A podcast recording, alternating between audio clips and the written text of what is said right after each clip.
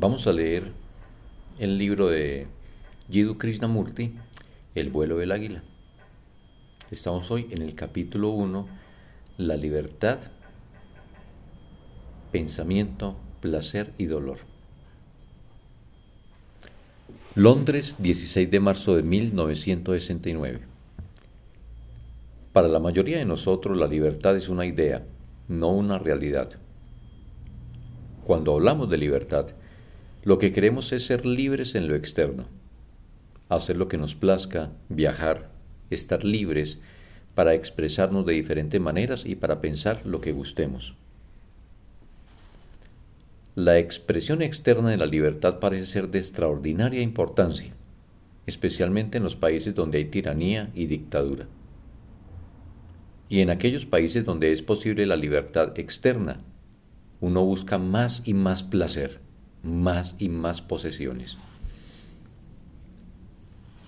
Si es que vamos a inquirir profundamente en lo que la libertad implica, ser total y completamente libres en lo interno, lo cual se expresa luego exteriormente en la relación con la sociedad, entonces me parece que debemos preguntarnos si la mente humana, que está tan excesivamente condicionada, puede alguna vez ser del todo libre. ¿Tiene la mente que vivir y funcionar siempre dentro de las fronteras de su propio condicionamiento, de manera que no haya posibilidad alguna de libertad para ella? Vemos cómo la mente, al comprender de manera verbal que no existe libertad alguna sobre esta tierra, ni interna ni exteriormente, comienza entonces a inventar la libertad en otro mundo, una liberación futura, un cielo, etc. Descartemos todos los conceptos teóricos e ideológicos de la libertad para que podamos inquirir si nuestras mentes, la de ustedes y la mía, pueden alguna vez estar realmente libres, libres de la dependencia del miedo, de la ansiedad, libres de los innumerables problemas tanto de los conscientes como los que se ocultan en las capas más profundas del inconsciente. Puede existir libertad psicológica completa, de manera que la mente humana pueda dar con algo que no sea temporal, que no sea producto del pensamiento, y que al mismo tiempo no constituya un escape de las realidades de la vida cotidiana? A menos que la mente humana esté del todo libre, interna, psicológicamente, no es posible ver lo que es verdadero. Ver si existe una realidad que no sea inventada por el temor, que no sea moldeada por la sociedad o por la cultura en que vivimos, y que no sea un escape de la rutina diaria, con su tedio, soledad, inquietud y desesperación. Para descubrir si realmente existe tal libertad, uno tiene que darse cuenta de su propio condicionamiento, de los problemas, de la monótona superficialidad, del vacío e insuficiencia de su vida cotidiana y sobre todo, tiene que darse cuenta del temor. Uno ha de ser consciente de sí mismo no de manera introspectiva o analítica, sino dándose cuenta de cómo uno es en realidad y ver también si es posible estar enteramente libre de todos esos problemas que parecen nublar y confundir la mente. Para explorar cómo vamos a hacerlo, tiene que haber libertad. No al final, sino desde el mismo principio.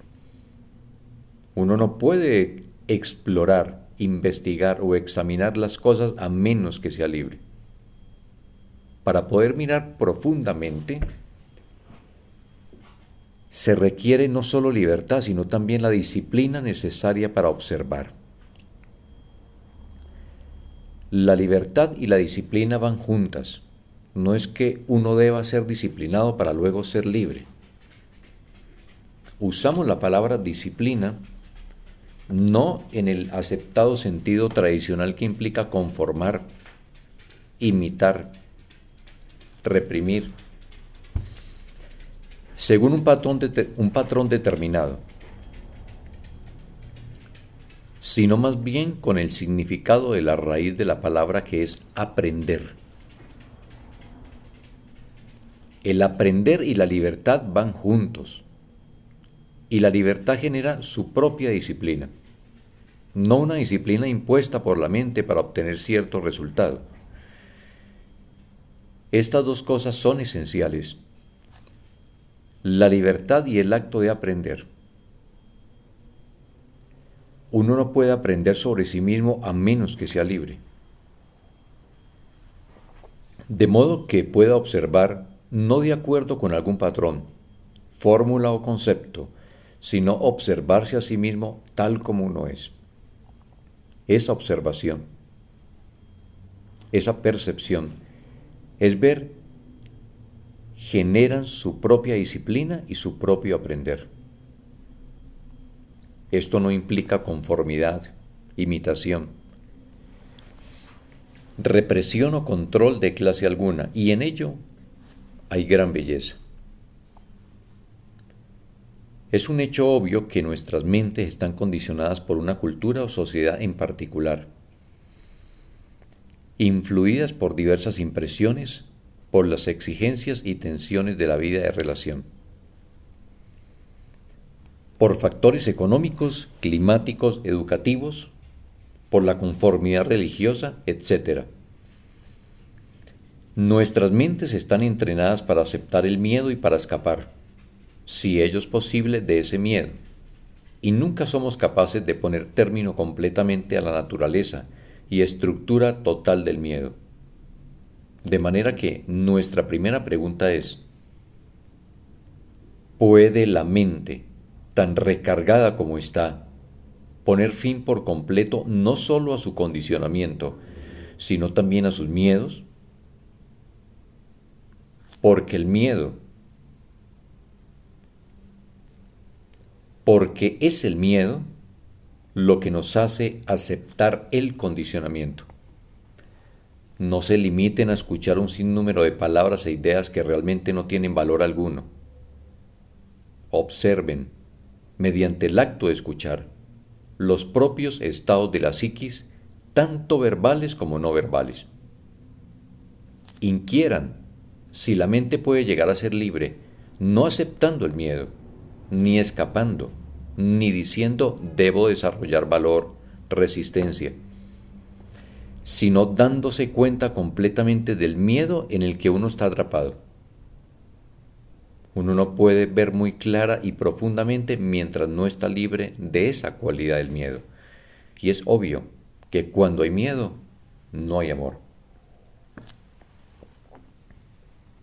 Por lo tanto, ¿puede la mente llegar de hecho a estar libre del miedo? Me parece que esa es tanto para mí como para cualquier persona cabalmente seria una de las preguntas básicas y esenciales que deben ser formuladas y resueltas definitivamente. Hay temores físicos y temores psicológicos. Existen los miedos físicos al dolor y los miedos psicológicos. El recuerdo de haber sufrido dolor en el pasado.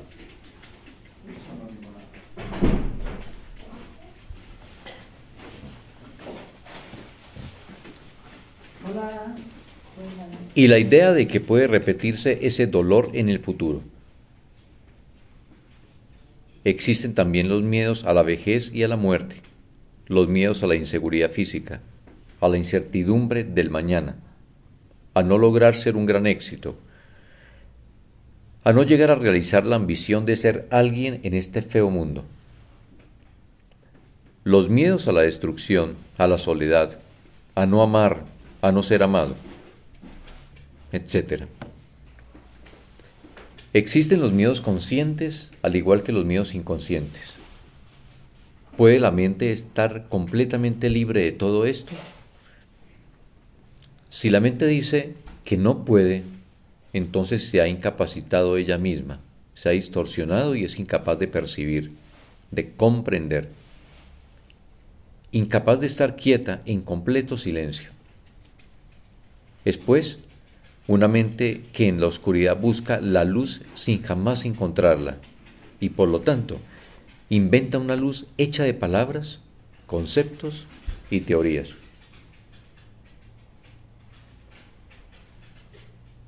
¿Cómo puede una mente tan sobrecargada de miedos, con todo su condicionamiento, estar alguna vez libre de todo esto?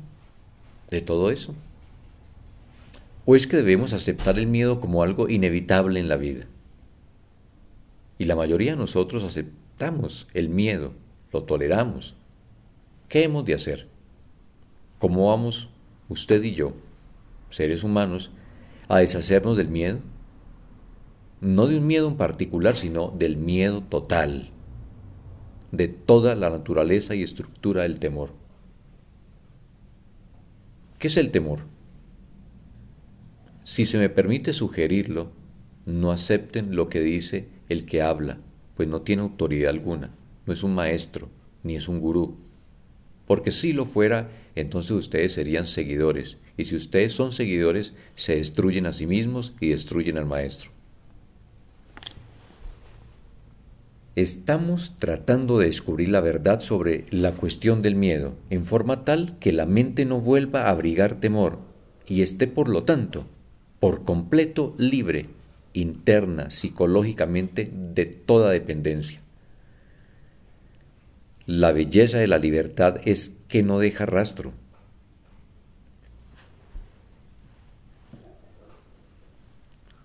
El águila en su vuelo no deja rastro. El científico lo deja. Al inquirir en esta cuestión de la libertad es indispensable que haya no solo la observación científica, sino también el vuelo del águila, que no deja rastro alguno. Ambos son necesarios. Tiene que haber tanto la explicación verbal como la percepción no verbal, pues la descripción nunca es la realidad escrita. Es obvio también que la explicación nunca es la cosa explicada, es decir, la palabra nunca es la cosa. Si todo esto está claro, entonces podemos proseguir. Podemos descubrir por nosotros mismos, no por boca del que habla, no por medio de sus palabras, ideas o pensamientos, si la mente puede estar completamente libre del miedo. Lo dicho en esta primera parte no es una introducción. Si no lo han escuchado claramente y no lo han comprendido, no pueden pasar a la siguiente. A fin de inquirir tiene que haber libertad para mirar. Tiene uno que estar libre de prejuicios, conclusiones, conceptos, ideales, de modo que pueda observar por sí mismo qué es el miedo. Cuando uno observa muy de cerca, íntimamente, ¿Hay miedo alguno? Esto es, uno puede observar el miedo muy de cerca, íntimamente, solo cuando el observador es lo observado. Vamos a investigar esto. ¿Qué es el temor? ¿Cómo surge? Los miedos físicos obvios los podemos comprender al igual que los peligros físicos, para los cuales tenemos una reacción instantánea. Son bastante fáciles de entender y no tenemos que profundizar mucho en ellos, pero hablemos sobre los miedos psicológicos. ¿Cómo surgen? ¿Cuál es su origen? Esta es la cuestión. Existe el miedo de algo que ocurrió ayer, el miedo de algo que podría ocurrir más tarde, hoy o mañana. Existe el miedo de lo que hemos conocido y existe el miedo de lo desconocido, que es el mañana. Uno puede ver por sí mismo muy claramente que el miedo se origina en la estructura del pensamiento, pensando en aquello que ocurrió ayer y que uno teme, o pensando en el futuro, ¿verdad? El pensamiento genera el miedo, ¿no es así? Por favor, vamos a estar bien seguros de esto. No acepten mis palabras estén absolutamente seguros por sí mismos de que el pensamiento es el origen del miedo. Pensar sobre el dolor, el dolor psicológico que uno experimentó hace algún tiempo y desear que no se repita, el solo pensar sobre ello engendra miedo. Podemos proseguir desde ahí. No podremos ir más lejos a menos que veamos esto muy claramente. Al pensar sobre una experiencia, una situación en que ha habido malestar, peligro, tristeza o dolor, el pensamiento genera miedo. Y habiendo establecido psicológicamente cierta seguridad, no quiere que esa seguridad se altere, porque cada incertidumbre constituye un peligro y por lo tanto surge el miedo. El pensamiento es responsable del temor y también es responsable del placer. Cuando uno ha disfrutado de una experiencia agradable, el pensamiento piensa en ella y desea perpetuarla. Y cuando eso no es posible, hay resistencia, ira, desesperación y miedo. Por lo tanto, el pensamiento engendra el temor y el placer. ¿No es así? Esto no es una conclusión verbal ni una fórmula para evadir el miedo. Ello quiere decir que donde hay placer hay dolor y miedo perpetuados por el pensamiento. El placer va junto al dolor. Los dos son indivisibles. Y el pensamiento es responsable por ambos. Si no hubiera mañana, ni el momento siguiente sobre los cuales pensar en términos de temor o de placer, entonces ninguno de los dos existiría. Seguimos adelante. Es ello una realidad no como una idea, sino como una cosa que uno mismo ha descubierto y que por lo tanto es real, de manera que uno pueda decir, he descubierto que el pensamiento genera tanto placer como el miedo. Uno ha disfrutado del placer sexual y después piensa en él a través de imágenes, cuadros mentales, y el mismo pensar sobre el sexo fortalece ese placer que ahora existe en las imágenes del pensamiento y cuando eso se frustra, hay dolor, ansiedad, miedo, celos, mortificación, ira, brutalidad. Y con ello, no queremos decir que uno deba experimentar placer la bienaventuranza no es placer. El éxtasis no es generado por el pensamiento. Es una cosa del todo diferente. Uno puede llegar a la bienaventuranza o al éxtasis solo cuando comprende la naturaleza del pensamiento, el cual genera tanto el placer como el temor. Entonces surge la pregunta, ¿puede uno detener el pensamiento? Si el pensamiento genera el miedo y el placer, porque es bastante obvio que donde hay placer tiene que haber dolor, entonces uno se pregunta, ¿puede cesar el pensamiento? Lo cual no significa que termine la percepción o el disfrute de la belleza. Es como si viéramos la belleza de una nube o de un árbol y la disfrutáramos total, completa y plenamente. Pero cuando el pensamiento busca tener la misma experiencia mañana, el mismo deleite que experimentó ayer viendo esa nube, ese árbol, esa flor, la faz atractiva de alguna persona, entonces invita a la desilusión, al dolor, al miedo y al placer. ¿Puede, por lo tanto, terminar el pensamiento? ¿O es esa una pregunta totalmente errónea? Es una pregunta errónea porque deseamos experimentar un estado de éxtasis, de bienaventuranza, lo cual no es placer. Mediante la terminación del pensamiento, esperamos encontrar algo que sea inmenso, que no sea producto del placer y del temor. La pregunta correcta es, ¿qué papel desempeña el pensamiento en la vida? Y no ¿Cómo podemos acabar con el pensamiento? ¿Cuál es la relación del pensamiento con la acción y la inacción?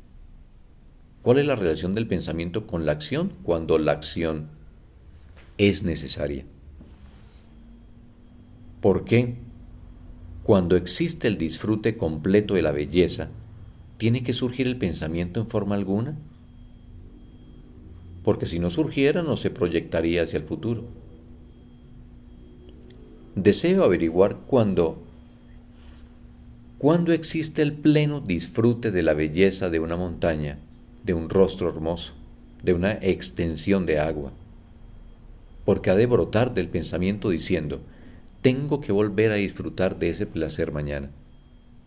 Tengo que descubrir cuál es la relación del pensamiento con la acción y también si debe intervenir el pensamiento cuando el pensamiento no es necesario en absoluto. Veo un árbol bello, sin una sola hoja, erguido contra el cielo. Es extraordinariamente bello. Y eso es suficiente. Fin. ¿Por qué tiene que inmiscuirse el pensamiento y decir, debo experimentar ese mismo deleite mañana? Y también veo que el pensamiento tiene que operar en la acción. La habilidad en la acción es también habilidad en el pensamiento. Por lo tanto, ¿cuál es la verdadera relación entre el pensamiento y la acción? Tal como ocurre nuestra acción se basa en conceptos, en ideas. Tengo una idea o un concepto de lo que debería hacerse y lo que se hace es una aproximación a ese concepto, idea o ideal. De manera que existe una división entre la acción y el concepto, el ideal. Lo que debería ser. Y en esa división hay conflicto. Cualquier división psicológica tiene que engendrar conflicto. Me pregunto, ¿cuál es la relación del pensamiento con la acción? Si existe división entre la acción y la idea, entonces la acción es incompleta. ¿Existe alguna acción en la cual el pensamiento ve algo instantáneamente y actúa de inmediato, sin que haya ninguna idea, ninguna ideología que actúe separadamente? ¿Existe alguna acción en la cual el mismo ver es la acción? ¿En la cual el mismo pensar es la acción? Veo que el pensamiento genera miedo y placer. Veo que donde existe el placer hay dolor y por lo tanto resistencia al dolor. Veo eso claramente y el verlo es la acción inmediata. En el verlo participan el pensamiento, la lógica y el pensar con claridad. Y no obstante, el verlo y la acción son instantáneos. Por lo tanto, en ello hay libertad. Nos estamos comunicando. Vayamos despacio porque esto es complicado, difícil. Por favor, no diga sí tan fácilmente. Si dice que sí, entonces cuando abandone la carpa debe estar libre del miedo. Es decir, que sí es una mera aseveración de que ha comprendido verbalmente, intelectualmente, lo cual no significa nada. Usted y yo estamos aquí esta mañana investigando la cuestión del temor y cuando salga aquí debe estar completamente libre del temor. Ello significa que usted es un ser humano libre, un ser humano diferente, totalmente transformado.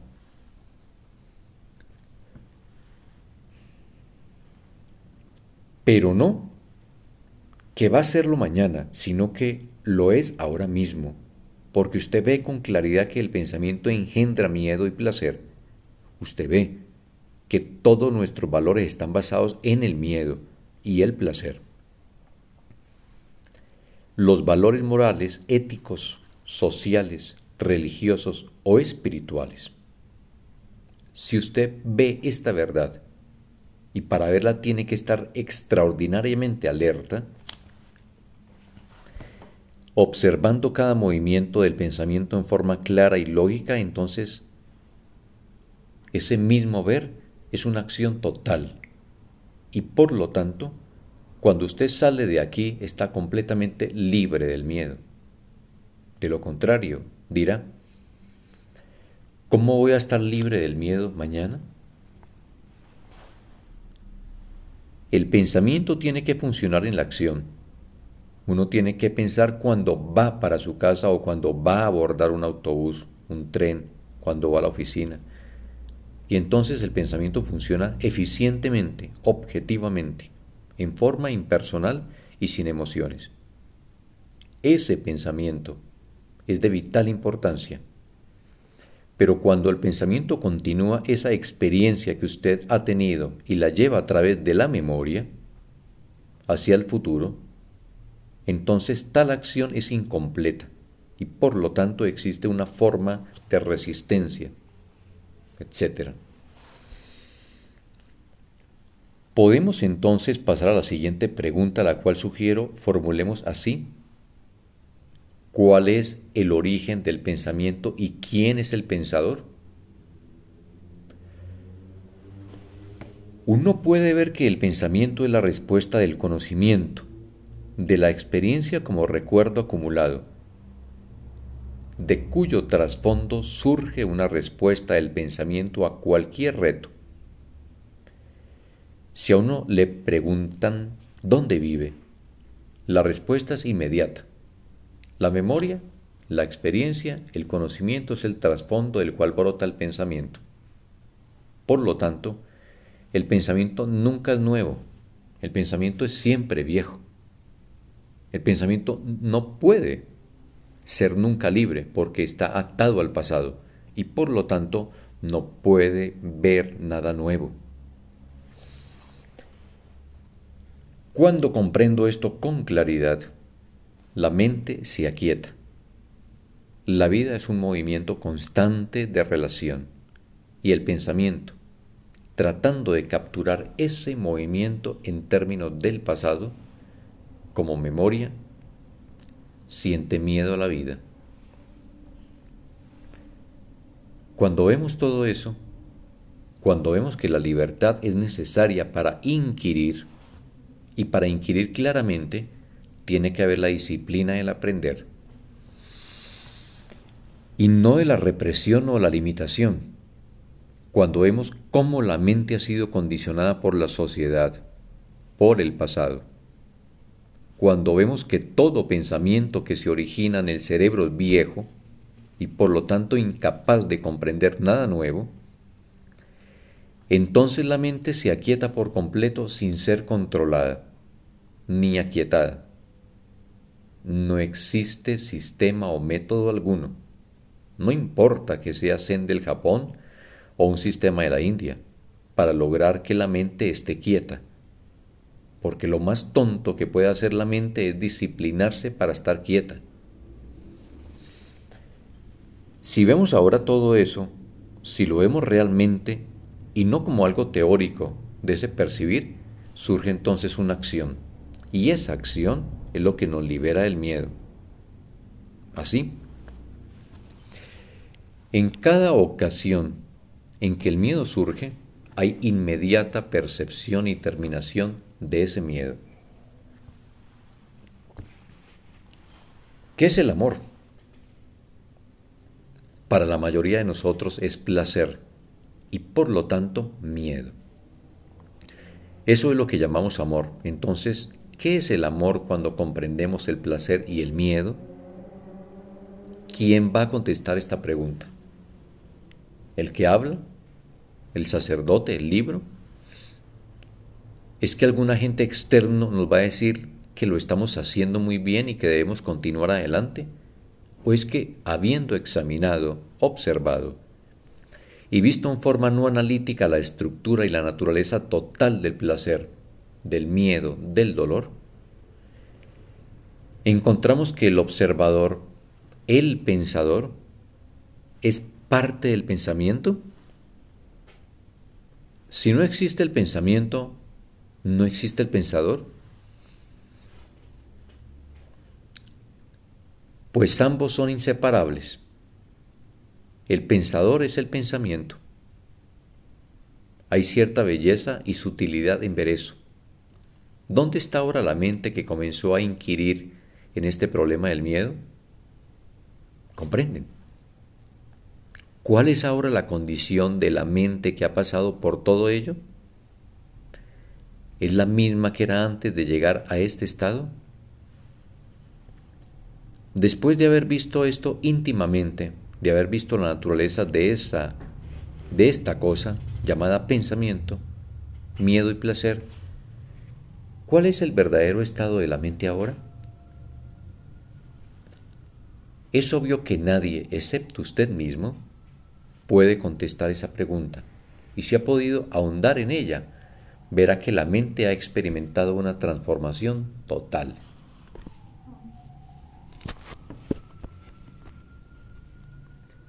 Fin de la primera parte del primer capítulo.